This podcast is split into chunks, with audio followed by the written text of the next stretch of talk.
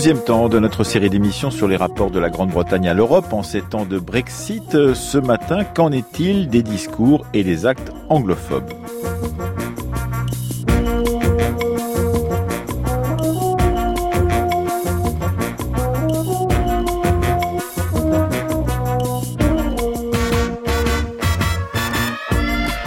nous nous sommes intéressés avec euh, Swazik Kernéis à la Grande-Bretagne romaine. Demain, nous nous demanderons si, comme on le dit généralement, la Grande-Bretagne a un jour choisi le monde plutôt que l'Europe. Jeudi, le documentaire d'Anaïs et Marie-Laure Ciboulet nous racontera quatre histoires dont la Manche a été le théâtre. Et ce matin, avec Anaïs qui co-animera cette émission avec nous et qui a préparé cette semaine, nous allons nous intéresser au discours anglophobes au 19e et au 20e siècle. Trafalgar, Aboukir, Fachoda, certes, mais aussi peut-être Saint-Rémy sur De Casseville ou le petit Quevilly seront au cœur de nos discussions. Nathalie Canoui lira pour nous les textes choisis par nos deux invités. Fabrice Sérode, il est professeur d'histoire-géographie au lycée français de Bruxelles et à Sciences Po Lille. Euh, il est auteur de Anglophobie et politique de Fachoda à Mercel Kébir aux éditions de l'Armatan et à Sciences Po Lille, vous animez le cours de master sur les relations franco-britanniques. Fabrice Ben Simon est également avec nous. Il est enseignant-chercheur à la Sorbonne Université. Vous avez un article sur les ouvriers britanniques en France au 19e siècle qui est paru il y a quelque temps dans la grande revue Past and Present et vous publierez un autre article sur les mobilisations collectives ouvrières autour de ces questions de relations franco-anglaises. C'est dans un numéro à paraître en juin de la revue Diaspora dirigée par Delphine Diaz.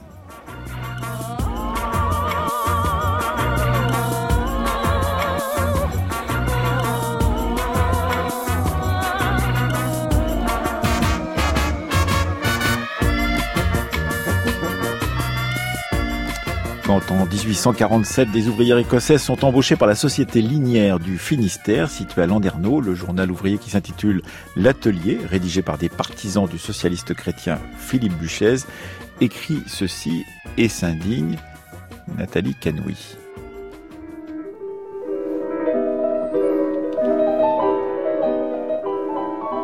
Le bateau à vapeur, le Finistère, a débarqué ces jours-ci à Morlaix 38 Écossaises à destination de la filature de Landerneau. Ces femmes sont destinées à former le noyau d'ouvrières de la société linéaire du Finistère. Elles travaillent dans les manufactures depuis leur enfance, obéissent à la voix, au signe même, avec une précision qui ferait honte à un bataillon d'élite. À leur sortie du bateau à vapeur, elles se sont rangées sur le quai pour attendre l'ordre de marcher. Quoi qu'on leur eût laissé la faculté de se promener pendant les deux ou trois heures qui séparaient leur arrivée de leur départ, aucune d'elles n'a eu la curiosité de visiter la ville de Morlaix, et toutes se sont embarquées dans les voitures qui doivent les emporter à Landerneau avec l'insouciance et le silence d'une machine qui obéit à un moteur. Si nos anglomanes ont amené en France cet échantillon britannique dans le but de provoquer et de généraliser parmi nous un résultat semblable, il faudra qu'il fasse singulièrement violence à notre esprit national. Pétrir la nature humaine au point de la réduire à l'état de machine et de l'abaisser au rôle passif d'une brute que l'on commande est une chose qui révolte l'esprit.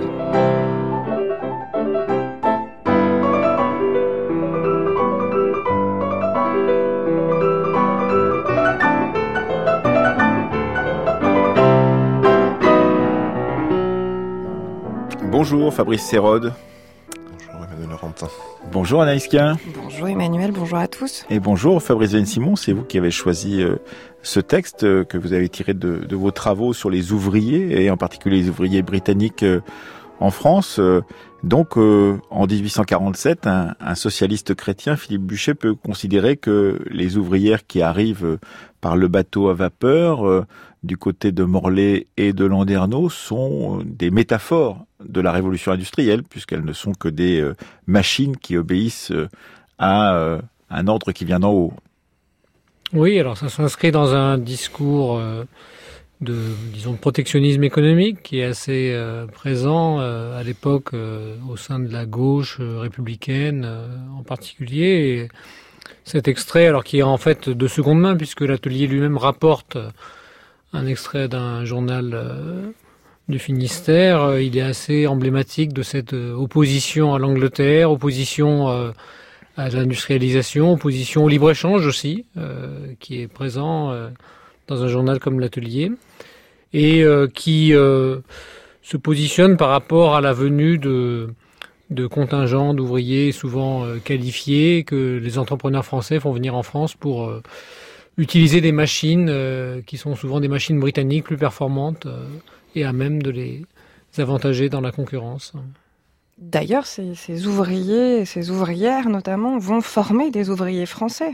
Il va, y avoir une cohabitation euh, très intime entre, euh, ces ouvriers dans euh, ce rattrapage très progressif de la révolution industrielle par la France. Oui, c'est leur, c'est une de leurs, une de leurs fonctions. En effet, alors il y a à Landerneau, il y a plusieurs centaines d'ouvriers et d'ouvrières qui sont recrutés, qui viennent d'Écosse ou du nord de l'Irlande, de l'Ulster en quelques années. Mais en effet, leur, euh, leur fonction, c'est aussi de former une main-d'œuvre locale, une main-d'œuvre euh, bretonne. Et en fait, euh, ce que montrent les différents témoignages dont on dispose, qui ne sont pas très nombreux, mais enfin qui, qui existent sur les relations qui existent entre les ouvriers des deux nationalités, c'est plutôt en fait une entente, une cohabitation, une cohabitation des sociabilités, des mariages, des, mariages, et en fait l'absence de de mobilisation collective les uns contre les autres. combien y a-t-il de Britanniques euh, sur le territoire euh, français dans cette première moitié du 19e siècle? Parce que on, sait qu'ils n'arrivent pas évidemment euh, pendant toute la période napoléonienne, qui vont être bloqués par des lois qui les empêchent d'arriver jusqu'au milieu des années 20, de 1820. Et puis à partir de ce moment-là, ils vont arriver et ils sont plusieurs dizaines de milliers sur le territoire français. Alors, le premier recensement euh, qui les dénombre, c'est en 1851. Il y a environ 20 000 Britanniques euh, qui vivent en France.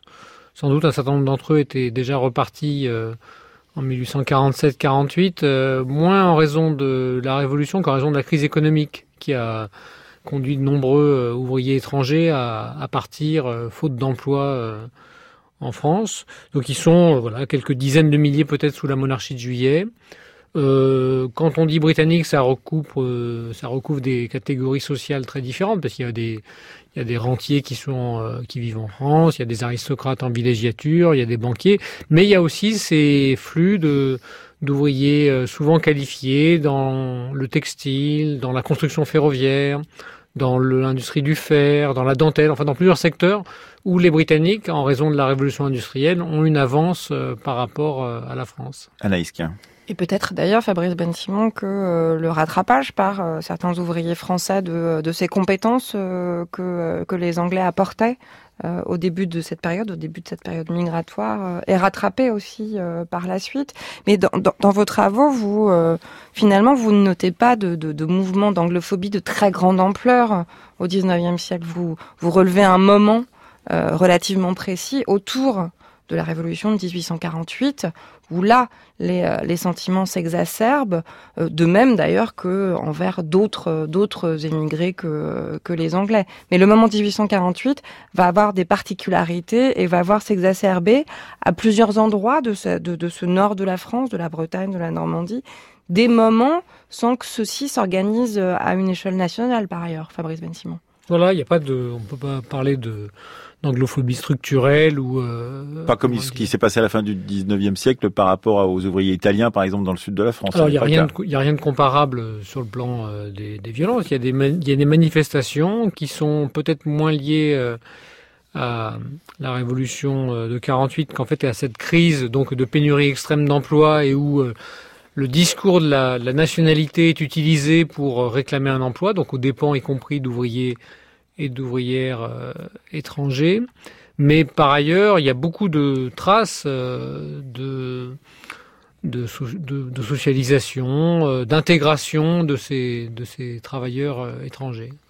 Alors, euh, vous avez euh, retrouvé dans les archives euh, départementales du, Finistère quelques-unes des, lettres en particulier qui permettent de mesurer cette ambiance anglophone si elle existe véritablement dans ce premier 19e siècle. Par exemple, cette copie d'une lettre anonyme qui est adressée à Monsieur Radiguet, le directeur de la filature linière du Lin, donc à Landerneau. Nous sommes le 17 juin 1851 Nathalie Canoui. Le 10 juin 1851. Monsieur, depuis un peu de temps, l'on a congédié beaucoup d'ouvriers de la filature linière alors que nous ne savons pas pourquoi cette injustice que l'on a faite aux Français de les supprimer d'ouvrage et de faire venir les gens d'une puissance étrangère. Sachez, monsieur, que ces gens-là n'ont nullement besoin de manger le pain des Français, que les Français sont capables. S'il y a quelque chose à gagner, ce sont les Français et non les Anglais. Car les Français doivent soutenir leur patrie, mais non les puissances étrangères. Et nous disons que les Français doivent soutenir leur patrie et la patrie doit les nourrir. Je pense, messieurs, que si vous étiez de la classe ouvrière, que vous ne seriez pas content de voir une injustice semblable. Vous êtes prévenus que sous huit jours, que si l'on ne travaille, il se fera une pétition entre nous. Elle parviendra au préfet et du préfet au ministre, et nous verrons à quoi décider cela. Landerneau, le 15 juin 1851. Signé Les ouvriers.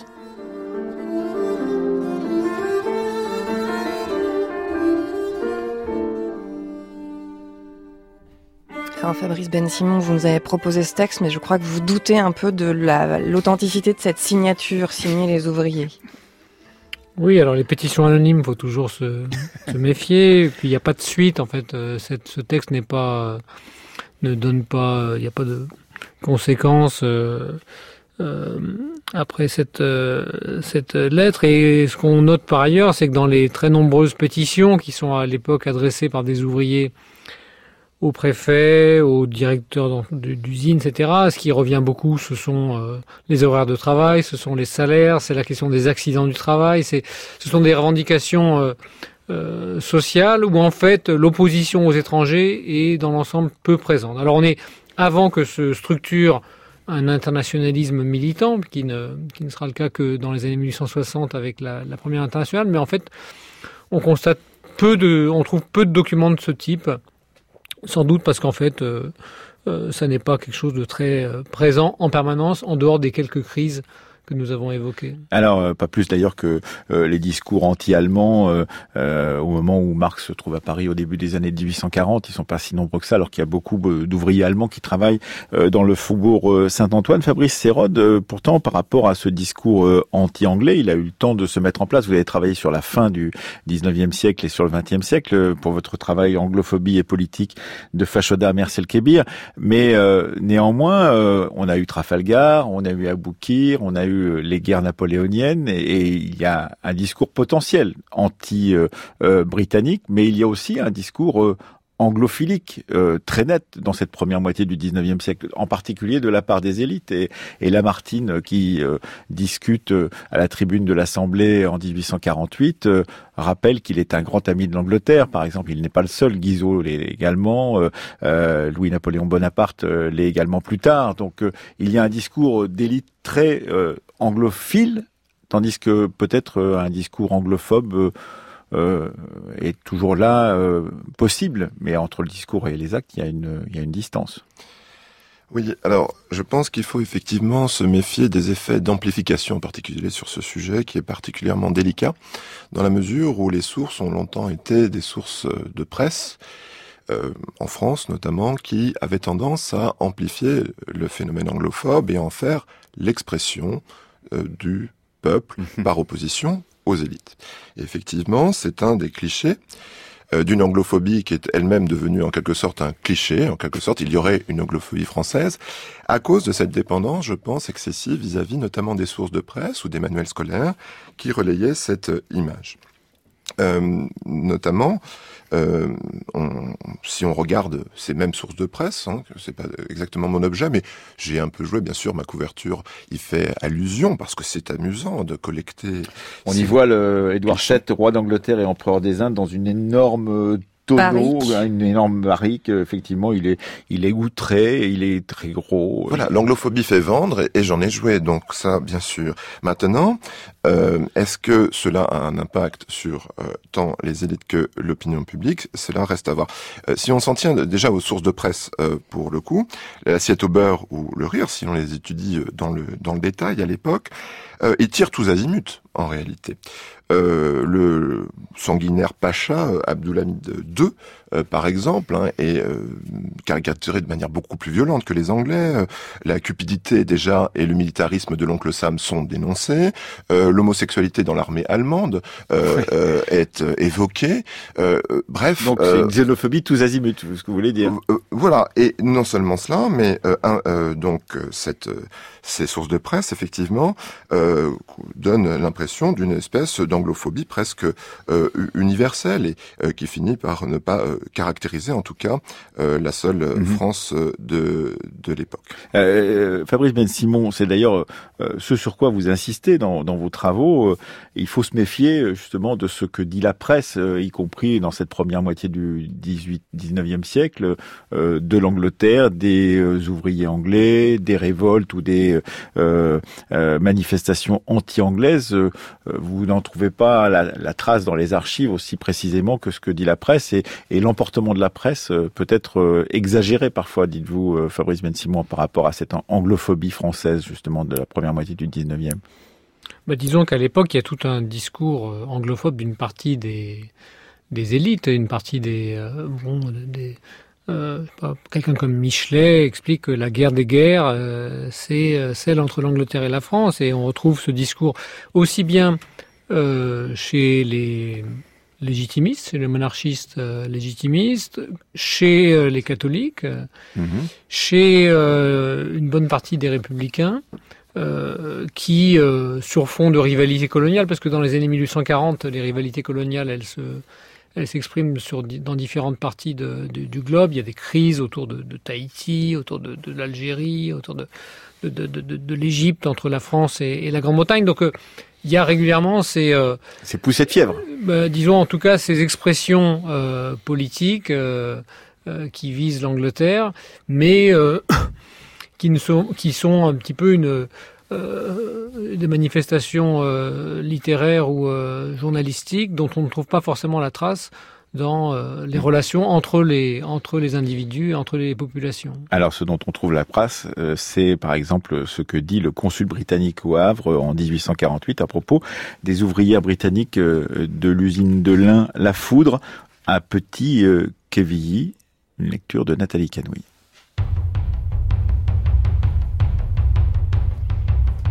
J'ai dû me rendre ce matin à 7 heures sur la côte pour voir près de 300 sujets britanniques, hommes et femmes, travaillant à l'usine de lin de messieurs le bandit, à Petit Quevilly, près de Rouen, que j'ai trouvé dans une condition des plus déplorables.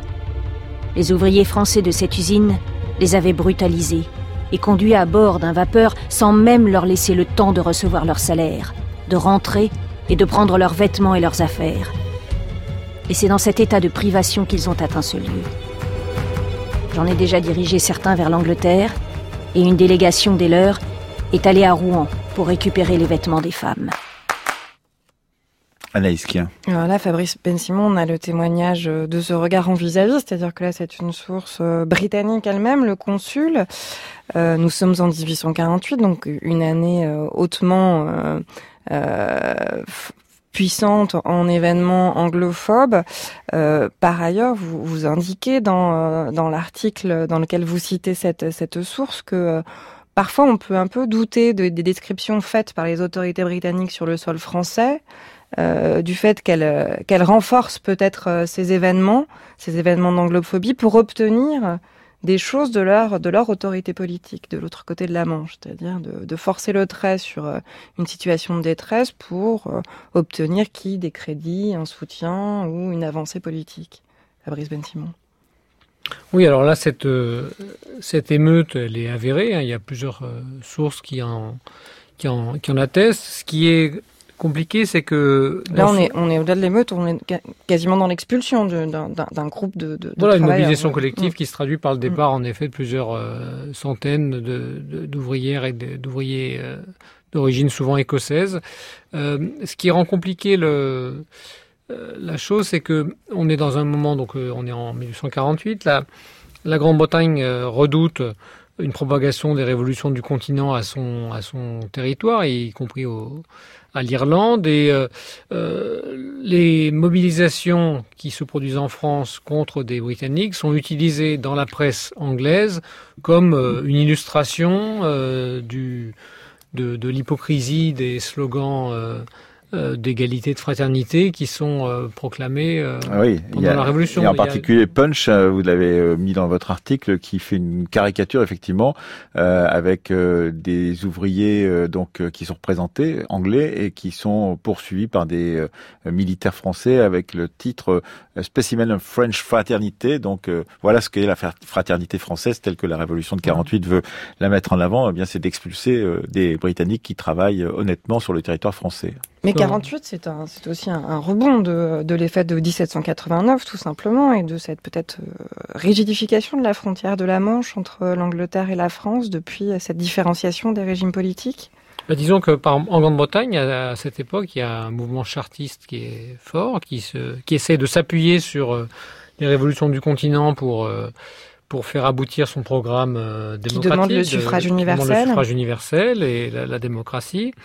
Et de ce point de vue, le discours des autorités britanniques vis-à-vis de la France, c'est un discours en fait qui est surtout à usage intérieur, c'est de dire voilà, si vous voulez faire comme les Français, comme le continent, ben, voilà ce qui voilà ce mhm. à quoi ça mène et qui cherche donc à marginaliser le discours chartiste. Alors vous avez quand même noté qu'en 48 c'était une poussée effectivement, c'est là où on a le plus de, de moments d'émeutes euh, anti-anglaises euh, en février 48 donc au Petit Quevilly, on l'a entendu, en mars 48 à bas les Anglais dans la ville basse de, de Calais où travaillent euh, plus de 1500 ouvriers de la du Tulle enfin ce qu'on appelle le tulle, c'est-à-dire de la dentelle qui viennent pour la plupart d'entre eux de la région de Nottingham. En, en, 58, en fait, en 1858. Ah, c'est en, 58 48, 48.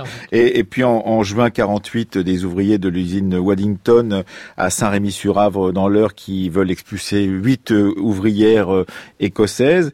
Et en juin 48 également à la foudre, euh, donc plusieurs ouvrières anglaises qui sont revenues et mises à l'honneur un peu plus tard, vous expliquez effectivement que euh, elles ont été expulsées, on l'a entendu au Petit Quevilly, et puis en juin 48, une deuxième phase de la révolution de, de 48, eh bien on va les faire revenir euh, en France. Elles reviennent en France et là elles sont euh, mises à l'honneur avec les arbres de la liberté qui sont plantés. C'est ce qui vous fait dire qu'il y a plus un discours anglophobe qu'une réalité de l'anglophobie ouvrière dans ces années 48, même s'il y a des, des marques assez persistante justement de, de ce rejet euh, lié en particulier à la crise économique, Fabrice Ben Simon. Oui, alors il arrive que ce discours il soit utilisé, qu'il ait des conséquences euh, pratiques, parfois dramatiques. Euh, disons qu'on est à une époque aussi où en fait les affrontements, non seulement entre ouvriers de différentes nationalités, mais ouvriers de différentes, de différents villages, de différentes corporations, de différentes euh, euh, confessions. Par exemple, je pense à la Grande-Bretagne où il y a beaucoup d'affrontements entre ouvriers euh, irlandais et ouvriers catholiques. C'est quelque chose, ouvriers protestants, c'est quelque chose de relativement fréquent. Mais par contre, il n'y a pas forcément d'importation d'ailleurs de ces antagonismes religieux sur le territoire français. Il y a de la part des, il y a de la part des autorités, et notamment euh, des autorités catholiques, une grande méfiance vis-à-vis des, vis-à-vis des protestants. quand des pasteurs sont autorisés à exercer le culte euh, sur le territoire français. Euh, Mais pas forcément entre ouvriers non, pas forcément, non, pas forcément. Et euh, ce qu'on voit y compris, c'est des conversions euh, à l'occasion de mariage euh, entre ouvriers étrangers et ouvrières françaises. Ben justement, c'est, vous revenez sur cette histoire de mariage. Un des traits que vous que, que, que vous que vous semblez déceler dans vos recherches, Fabrice Ben Simon, c'est peut-être une anglophobie qui cache surtout une protestation contre des usages industriels et en l'occurrence l'embauche de femmes dans l'industrie. Euh, ce qui est beaucoup le cas d'ailleurs, puisque ce sont souvent de, femmes ouvrières britanniques qui sont envoyées en France euh, pour travailler. Et vous, vous semblez euh, déceler ici plutôt un rejet de cette pratique du travail féminin dans l'industrie que véritablement de l'anglophobie. Bah, disons que c'est les deux, les deux sans doute se recoupent. Alors par exemple dans l'article de l'atelier, c'est sans doute une dimension qui est présente. Bon, c'est difficile de, le, de, de l'établir avec certitude, mais il est vrai que ce sont souvent des ouvrières qui sont ciblées par des mobilisations collectives, encore plus que des ouvriers. Bon. Et on sait par ailleurs qu'il y a une opposition au travail des femmes dans l'industrie qui, qui, existe, qui n'est pas d'ailleurs euh, le monopole de la France, qui existe dans les différents pays où, euh, où l'industrie se développe. Vous voulez dire c'est la concurrence, euh, la concurrence entre ouvriers qui est mise en place par les, par les patrons eux-mêmes qui provoque justement des, des, des, poussées de fièvre? Tout à fait. Les patrons utilisent le travail des femmes pour essayer d'abaisser les salaires, de faire une pression à la, baisse vers sur les salaires ouvriers. Donc on trouve ces expressions dans différentes situations, dans différents secteurs de l'économie, dans différents secteurs de l'industrie.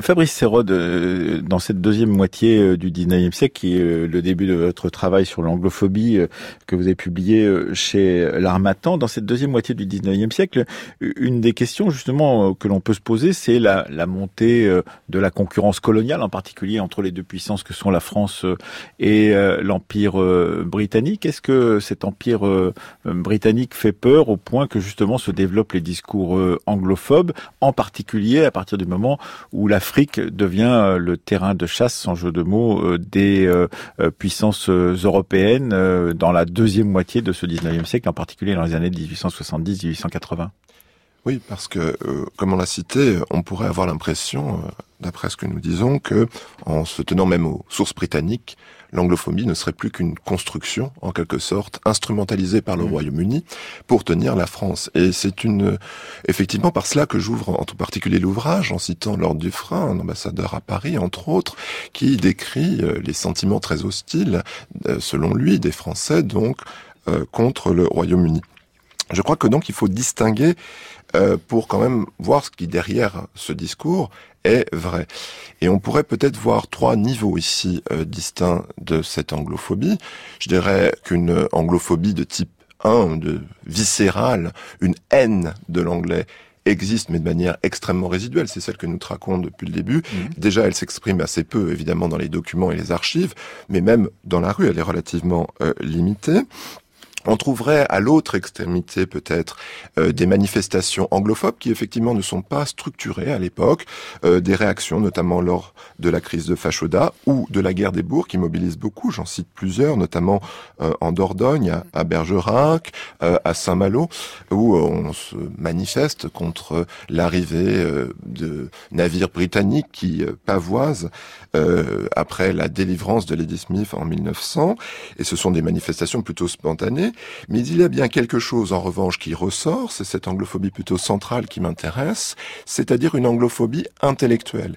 La rivalité n'est plus comme à l'époque de la Révolution, euh, disons morale ou euh, économique, comme on vient de le voir, euh, les économies ayant tendance à diverger quand même de manière structurelle par rapport à la concurrence allemande qui, elle, est plus frontale pour le Royaume-Uni, et se déplace, cette anglophobie, le front de l'anglophobie se déplace sur le terrain de la géopolitique. Parce que jusque-là, peut-être, il faut rappeler que toutes ces, euh, ces manifestations, ces expulsions sauvages, euh, entre ouvriers euh, décrits par les sources que nous propose Fabrice Ben Simon, ne sont évidemment pas du tout soutenus par les autorités françaises.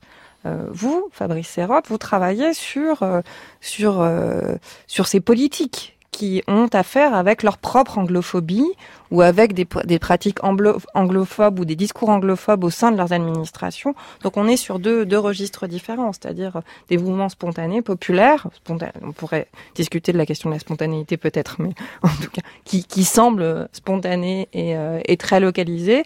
Vous, vous travaillez sur, euh, sur l'élaboration des politiques de fond et de la géopolitique, des relations entre, euh, diplomatiques entre la France et l'Angleterre. Voilà, et encore une fois, il ne faut pas nécessairement opposer les élites euh, euh, au peuple ici. En l'occurrence, parfois, elles ont été tentées euh, de donner là-dedans, dans cette anglophobie intellectuelle. En particulier en soutenant l'idée française d'une balance of power, d'un équilibre des pouvoirs, qui ne serait plus désormais un, un britannique à l'échelle européenne, mais qui serait désormais mondial, comme un contrepoids à l'empire et à l'impérialisme qui se développe à l'époque très fortement euh, au Royaume-Uni. Et donc elles sont tentées, notamment euh, dans la marine, la jeune école par exemple, ou euh, dans l'armée. On voit beaucoup de tentations de suivre cette politique, y compris dans la diplomatie chez Anoto. Donc il y a bien cette tentation. Mais, et c'est l'objet central ici évidemment de, de ma thèse, beaucoup ont compris à la différence notable de l'Allemagne notamment, euh, et de la diplomatie allemande, l'importance de tenir euh, justement compte des sentiments euh, britanniques et de mener une politique de contre-anglophobie qui euh, est lancé autour de ces années 1904, en fait, et finalement va euh, durer, eh bien, euh, encore jusqu'à l'entre-deux-guerres. Alors, vous nous avez proposé, de votre côté, Fabrice Serron, un, texte du fameux capitaine Drian, donc, qui mourra en héros pendant la Première Guerre mondiale et qui écrit en 1903 La guerre fatale, un extrait de ce texte où il parle justement de l'anglophobie, euh, plus ou moins fictive ou fantasmée, de Henri d'Argonne.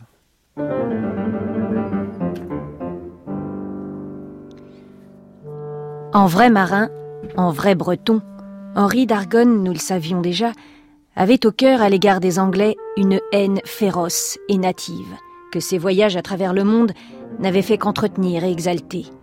Généreux et loyal, il haïssait l'Angleterre pour ses violences et ses brutalités. Il la détestait par nature, spontanément, parce qu'il avait en lui le génie du beau et du bien, et que partout où il avait rencontré l'Angleterre, il s'était heurté au génie du mensonge et du mal. D'ailleurs, cette antipathie profonde, Henri d'Argonne n'était pas seul à l'éprouver. En France, elle s'est généralisée d'une façon extraordinaire, depuis quelques années surtout. Partout où passe l'anglais, il se fait détester pour son sans-gêne, ses vexations, son manque absolu de tact et de savoir-vivre. Ultra correct chez lui, il s'imagine n'avoir pas à se gêner chez les autres et s'installe partout avec une désinvolture impertinente et dédaigneuse qui exaspère et déconcerte.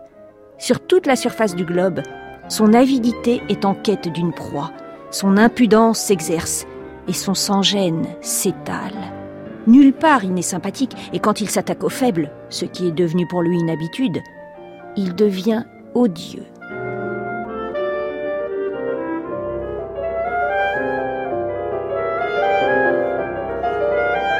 Un texte du capitaine Drian, euh, donc euh, datant de 1903, tiré de ce livre La guerre fatale qu'il écrivait à ce moment-là pour Flammarion.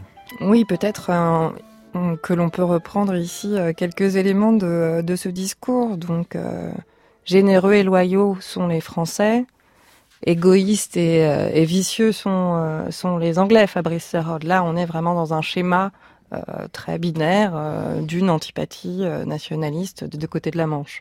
Oui, très traditionnel de la part de Drian, mais c'est un petit peu l'anglophobie des, frustrés, des frustrés de la politique ou des frustrés de l'armée. En l'occurrence, euh, on le retrouve dans le discours d'Émile Flourens, par exemple, un ancien ministre des Affaires étrangères de l'époque, et euh, dans la jeune école notamment euh, maritime, elle a tendance à développer en fait un discours où effectivement on veut venger simplement, même pas par esprit de justice, mais simplement par l'honneur militaire, le disons, l'armée française. Oui. Et l'échec de Fachoda en particulier. Et l'échec de Fachoda. Et donc, le, cette opération militaire qui avait complètement raté donc euh, dans, l'est de l'Afrique. Voilà. Alors, j'ai souligné le fait qu'en réalité, donc l'anglophobie à l'époque était plus euh, généralisée. Néanmoins, il y a bien une spécificité française pour le coup qui se réfère à ses propres héros, et notamment, Drian est obsédé par le modèle napoléonien. Le, cet ouvrage de plus de 1000 pages s'achevant par un défilé triomphal des troupes françaises à Londres, ayant réussi enfin le projet de débarquement euh, tenté depuis euh, Louis XIV euh, à maintes reprises, et donc voyant un petit peu l'honneur de l'armée restauré, mais c'est au profit d'un ordre géopolitique mondial assez déséquilibré avec la Russie, l'Allemagne et autres, mais où simplement le Royaume-Uni est puni pour son excès, et son, arrogance. son arrogance. Ce qui n'arrivera pas tout à fait. Malgré tout, peut-être qu'on peut déceler aussi dans, dans ce texte, euh, Fabrice Sérode, euh, euh, de l'envie ou en tout cas une certaine jalousie de la part de, de certains officiers de, de, marine, notamment français, de voir peut-être les officiers de marine anglais mis bien, bien, bien, bien au devant euh, du prestige euh, national, alors qu'en France, peut-être que ces officiers sont moins, moins visibles dans, euh, dans l'histoire et la légende qui s'écrit de, de cette aura impériale, en tout cas. Oui, ça pourrait être effectivement euh, une explication, quoique euh, des Parce efforts. On, sent de la frustration quand même hein, dans, euh, dans, dans, ce qui est décrit ici, puisqu'ils sont sans gêne, ils sont dédaigneux, ils sont désinvoltes, exaspérants. Mais alors ça, ça pour le coup, c'est un cliché classique à l'époque, mm. notamment vis-à-vis des touristes, des cookistes qu'on appelle à l'époque. Du nom de, de l'agence Thomas Cook. Voilà, et qui était censé donc parler haut et fort euh, en tant que tel. Euh, on rappelle qu'il y a quasiment un million de touristes euh, britanniques en 1912 en, France, c'est énorme, justement dans les régions qu'on qu'on citait tout à l'heure, et que c'est l'image d'abord qu'ont les gens, et donc c'est auprès à ces gens-là que s'adresse Drian. Et, et cette, ce nationalisme français anti-britannique qui s'exerce donc dans cette fin du 19e et début du 20e siècle, avant l'entente cordiale, cette exacerbation des sentiments, il est en parallèle ou en miroir euh, du jingoïsme britannique qui, se déroule à ce même moment euh, du côté de, l'Angleterre, c'est-à-dire une sorte de nationalisme là aussi très exacerbé en face, non? Tout à fait. Euh, simplement, ce qui m'est apparu, c'est que ce jingoïsme, inversement, n'a pas euh, vraiment pour objet ou pour cible principale la France.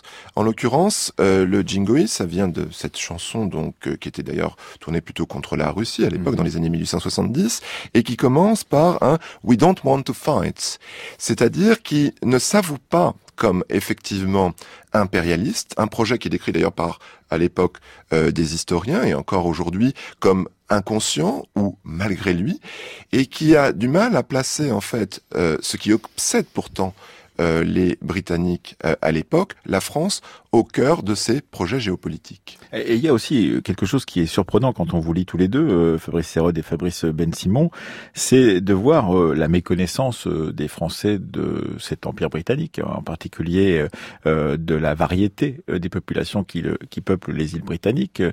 On, on dit toujours les Anglais, on, on s'interroge pas de savoir s'il y a les Irlandais, s'il y a les Écossais, s'il y a les Gallois c'est les Anglais d'une certaine façon. Enfin, c'est toujours une sorte de, vision un peu un peu lâche comme ça de, ce qu'est euh, la variété, en particulier avec les Irlandais.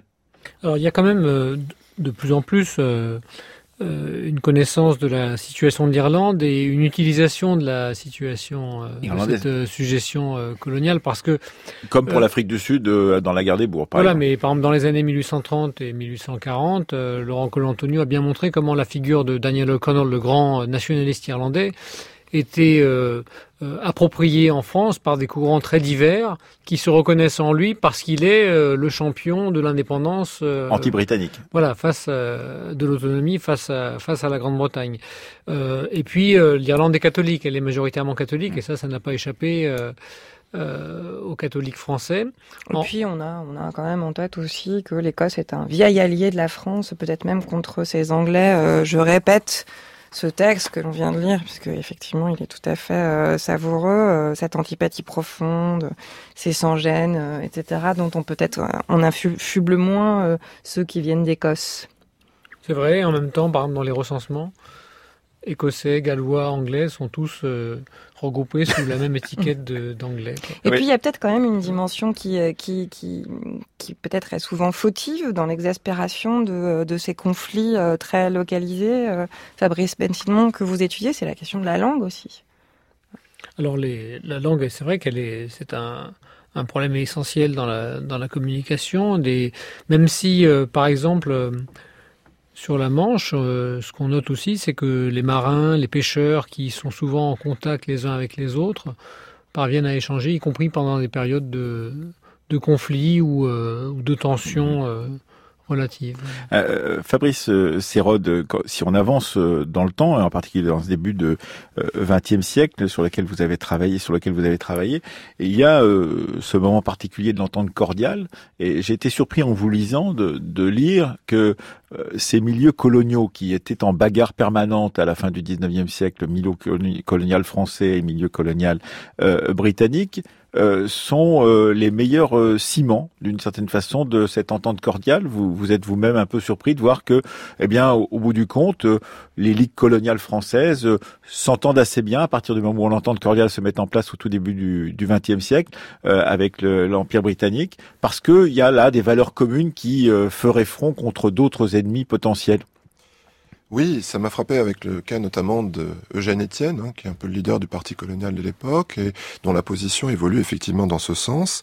Et ça m'a amené à donner, à revaloriser un petit peu l'entente cordiale, qui était souvent présentée comme un simple règlement de contentieux coloniaux territoriaux. Ce que ça a été. Euh, hein. Ce que ça a été, mais ce n'est pas seulement cela.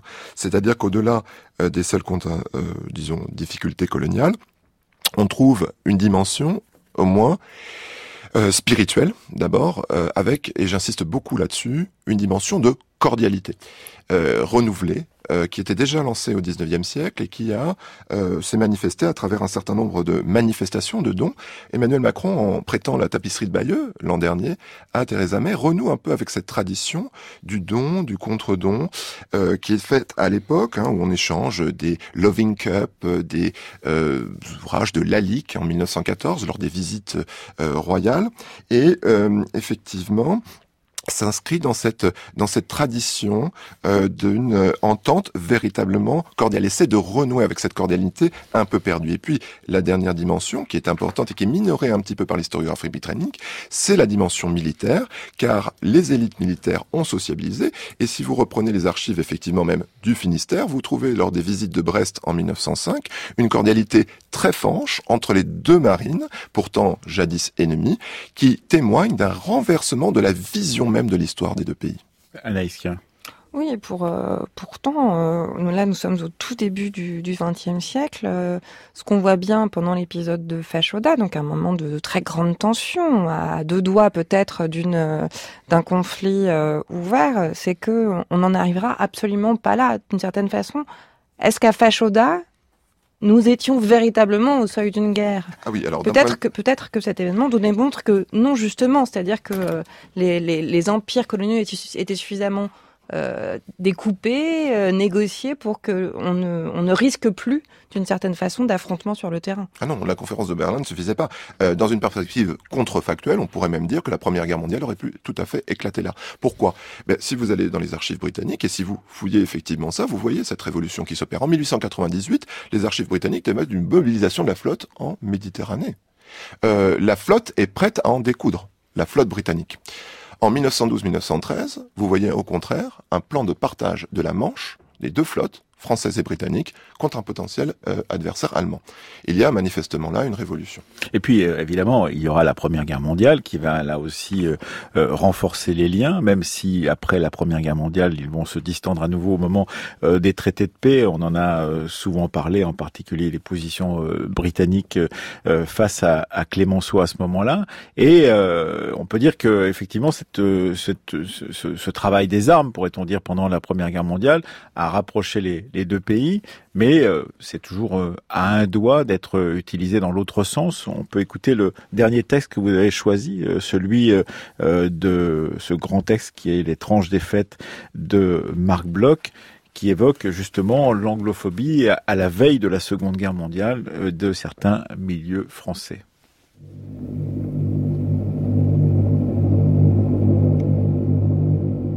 L'anglophobie de beaucoup de milieux français fait aujourd'hui l'objet d'une misérable exploitation. En elle-même, elle, n'est pas niable, elle a des origines diverses. Les unes remontent à des réminiscences historiques, plus tenaces qu'on l'imagine parfois. Ni l'ombre de la pucelle, ni celle même des fantômes hargneux de Pitt et de Palmerston n'ont tout à fait cessé de se profiler à l'arrière-plan d'une opinion collective douée de mémoire. Peut-être serait-ce un bienfait pour un vieux peuple de savoir plus facilement oublier car le souvenir brouille parfois l'image du présent, et l'homme, avant tout, a besoin de s'adapter au neuf. D'autres sources sont plus factices et beaucoup plus impures. Les lecteurs d'un certain hebdomadaire, fort répandu dans l'armée, ont appris naguère, au temps de la campagne italienne contre l'Éthiopie, que notre devoir nous appelait à la destruction de l'Angleterre. L'article était signé. Portait-il la signature de ces véritables inspirateurs?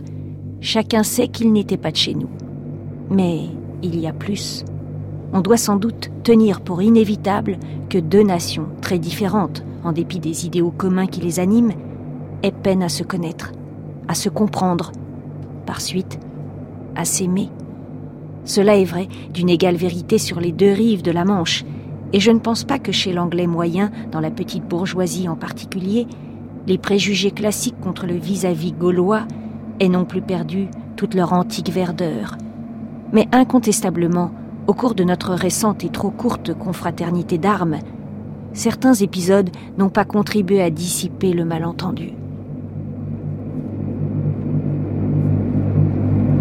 On peut toujours euh, saluer la formidable plume de Marc Bloch, en particulier dans ce texte de l'étrange défaite, donc écrit en 1940, juste après euh, la défaite euh, de la France. On sait combien Marc Bloch connaissait bien l'Angleterre, puisqu'il avait fait, euh, était inventeur de, de l'histoire comparée de ces deux pays, en l'occurrence. On sait combien aussi il se méfiait des rumeurs, lui qui avait écrit pendant la Première Guerre mondiale, juste au, lendemain de la Première Guerre mondiale, ce très beau texte sur les fausses nouvelles de la guerre, Fabrice Et au même moment, on s'aperçoit que Bloch a plutôt une culture germanique, fasciné par les universités allemandes au départ, change ses lectures pendant la Première Guerre mondiale, qui sont de plus en plus britanniques et influencées en tout cas par le monde anglo-saxon.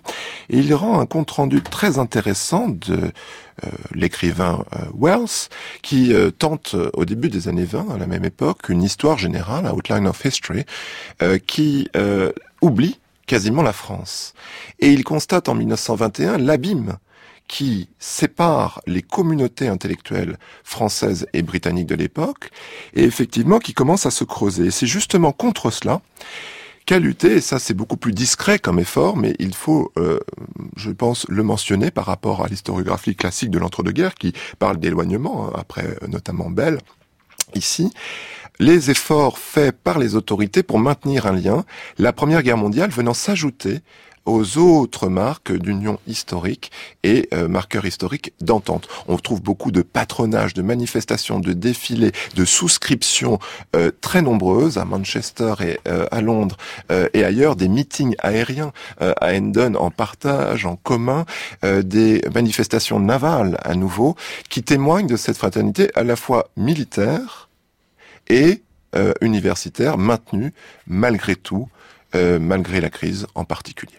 Oui, ce qui prouve bien, euh, euh, Fabrice Ben Simon, ce que vous avez euh, démontré dans vos propres travaux, qu'il faut, il y a très loin du discours à la réalité des faits, qu'il faut vraiment rentrer dans un travail d'histoire sociale sur les, pratiques d'une certaine façon pour pouvoir aller au-delà des, discours affichés et généralement affichés dans la presse ou par les, les dirigeants des deux pays, par exemple, quand il s'agit de anglophobie d'un côté ou de francophobie de l'autre.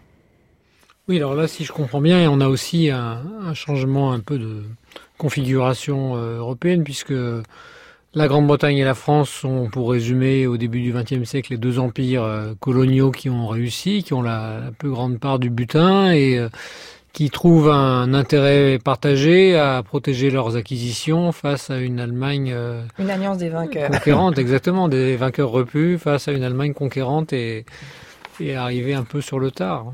Oui, et puis il y a, effectivement un autre ennemi qui va pointer son nez dans ce début de XXe siècle, c'est effectivement euh, les États-Unis qui sont à la fois des alliés, mais également des sortes de euh, substituts au discours euh, anti-britannique qu'on a pu entendre parfois, avec cette idée qu'il n'y a plus simplement les Britanniques, mais qu'il y a une alliance transatlantique entre les Anglo-Saxons, comme le disent d'ailleurs beaucoup d'anglophobes dans, dans nos périodes, encore aujourd'hui, effectivement. Les Anglo-Saxons, ce serait l'ennemi euh, euh, de, de l'Europe et en particulier l'ennemi de la France, Fabrice Serrone. Oui, selon Philippe Roger, ce basculement s'opérerait déjà dans les années 20, dans les années 30, ah en fait, dans l'entre-deux-guerres.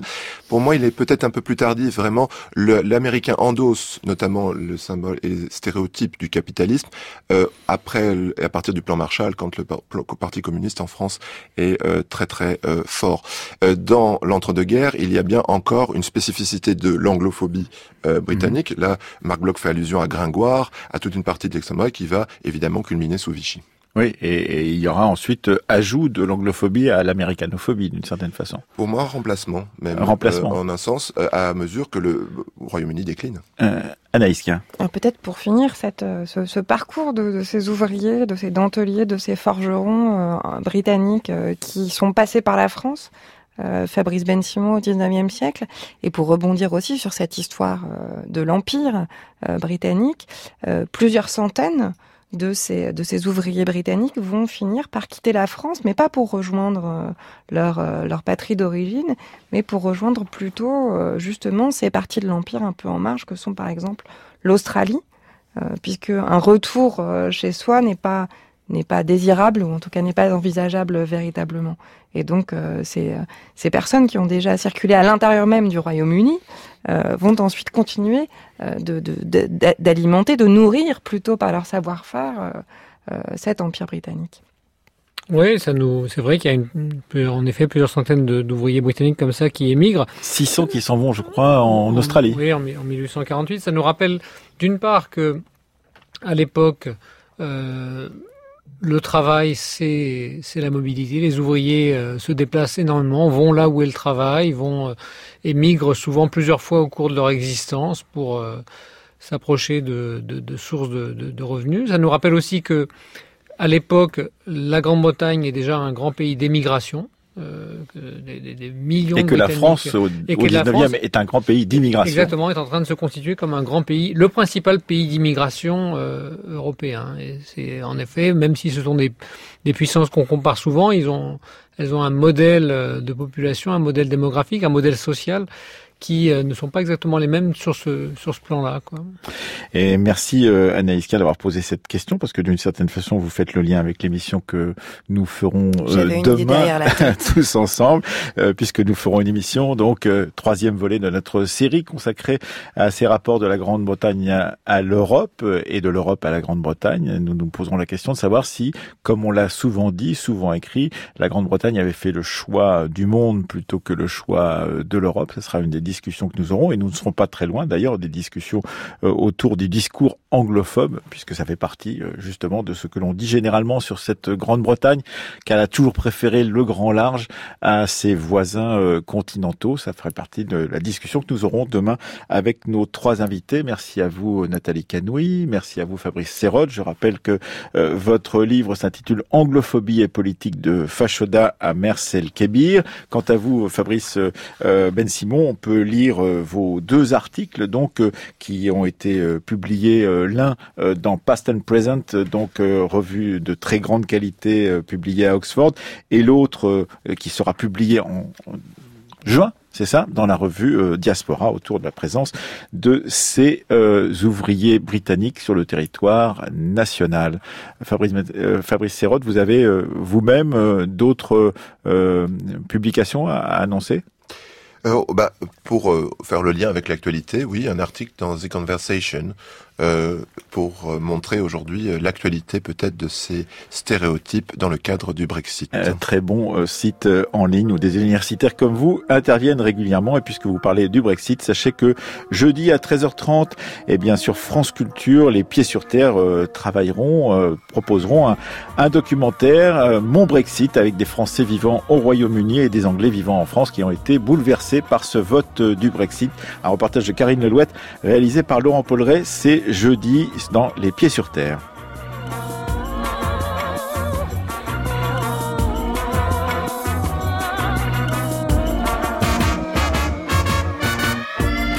Comme d'habitude, cette émission a été préparée par Marion Dupont et Céline Leclerc. Élise Le était aujourd'hui à la technique euh, avec nous et Marie-Laure Ciboulet à la réalisation.